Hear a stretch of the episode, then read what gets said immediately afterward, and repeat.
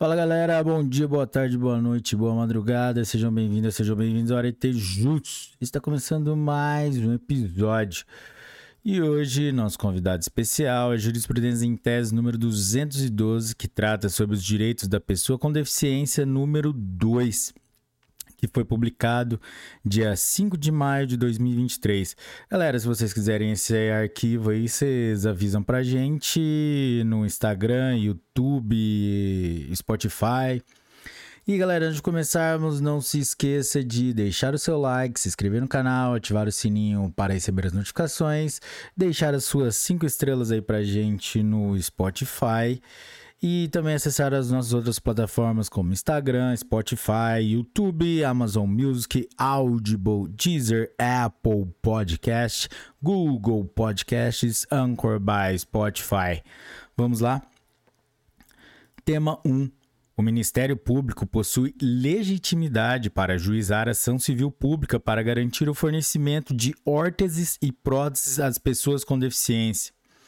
Vídeo informativo de jurisprudência número 332. Tema 2. É possível a concessão de vista ao Ministério Público de processos de natureza previdenciária que envolvam pessoas com deficiência. Tema 3. O fato de a parte ser pessoa com deficiência, por si só, não é motivo suficiente para caracterizar relevância social a exigir a intervenção do Ministério Público como custos legis. Tema 4 é devida à reforma de militar de carreira ou temporário quando constatado cegueira monocular dispensada a comprovação do nexo de causalidade com o serviço castrense, bem como a incapacidade para a atividade militar. Vide artigo 108, inciso 5 da Lei 6.880 de 1980, Estatuto dos Militares. Tema 5. É possível a acumulação de um cargo público de professor com outro de intérprete e tradutor da língua brasileira de sinais, Libras, vídeo informativo de jurisprudência número 575. Tema 6.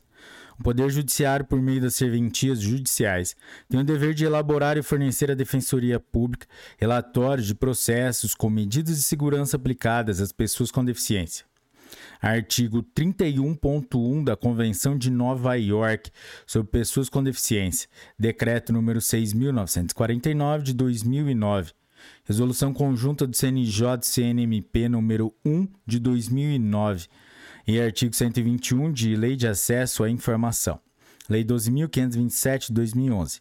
Também vídeo informativo número 714. Tema 7.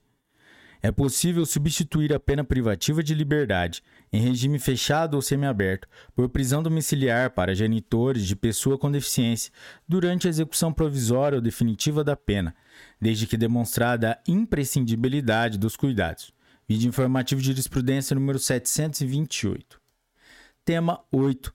Não incide imposto de renda, IRPF, sobre a pensão especial da síndrome de talodomida, pois se trata de verbo de caráter indenizatório. Tema 9.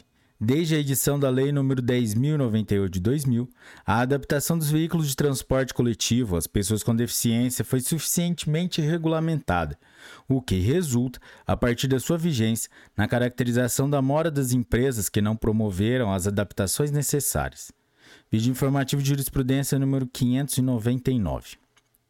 Tema 10 é possível a compensação por dano moral decorrente de falha na prestação de serviço de transporte coletivo público às pessoas com deficiência, quando ofertado de forma negligente ou discriminatória, sem condições dignas de acessibilidade. Tema 11. O estacionamento indevido de veículo sem credencial em vaga reservada à pessoa com deficiência não configura dano moral coletivo. Vídeo informativo de jurisprudência número 732. Galera, é isso aí. Chegamos ao final de mais um episódio.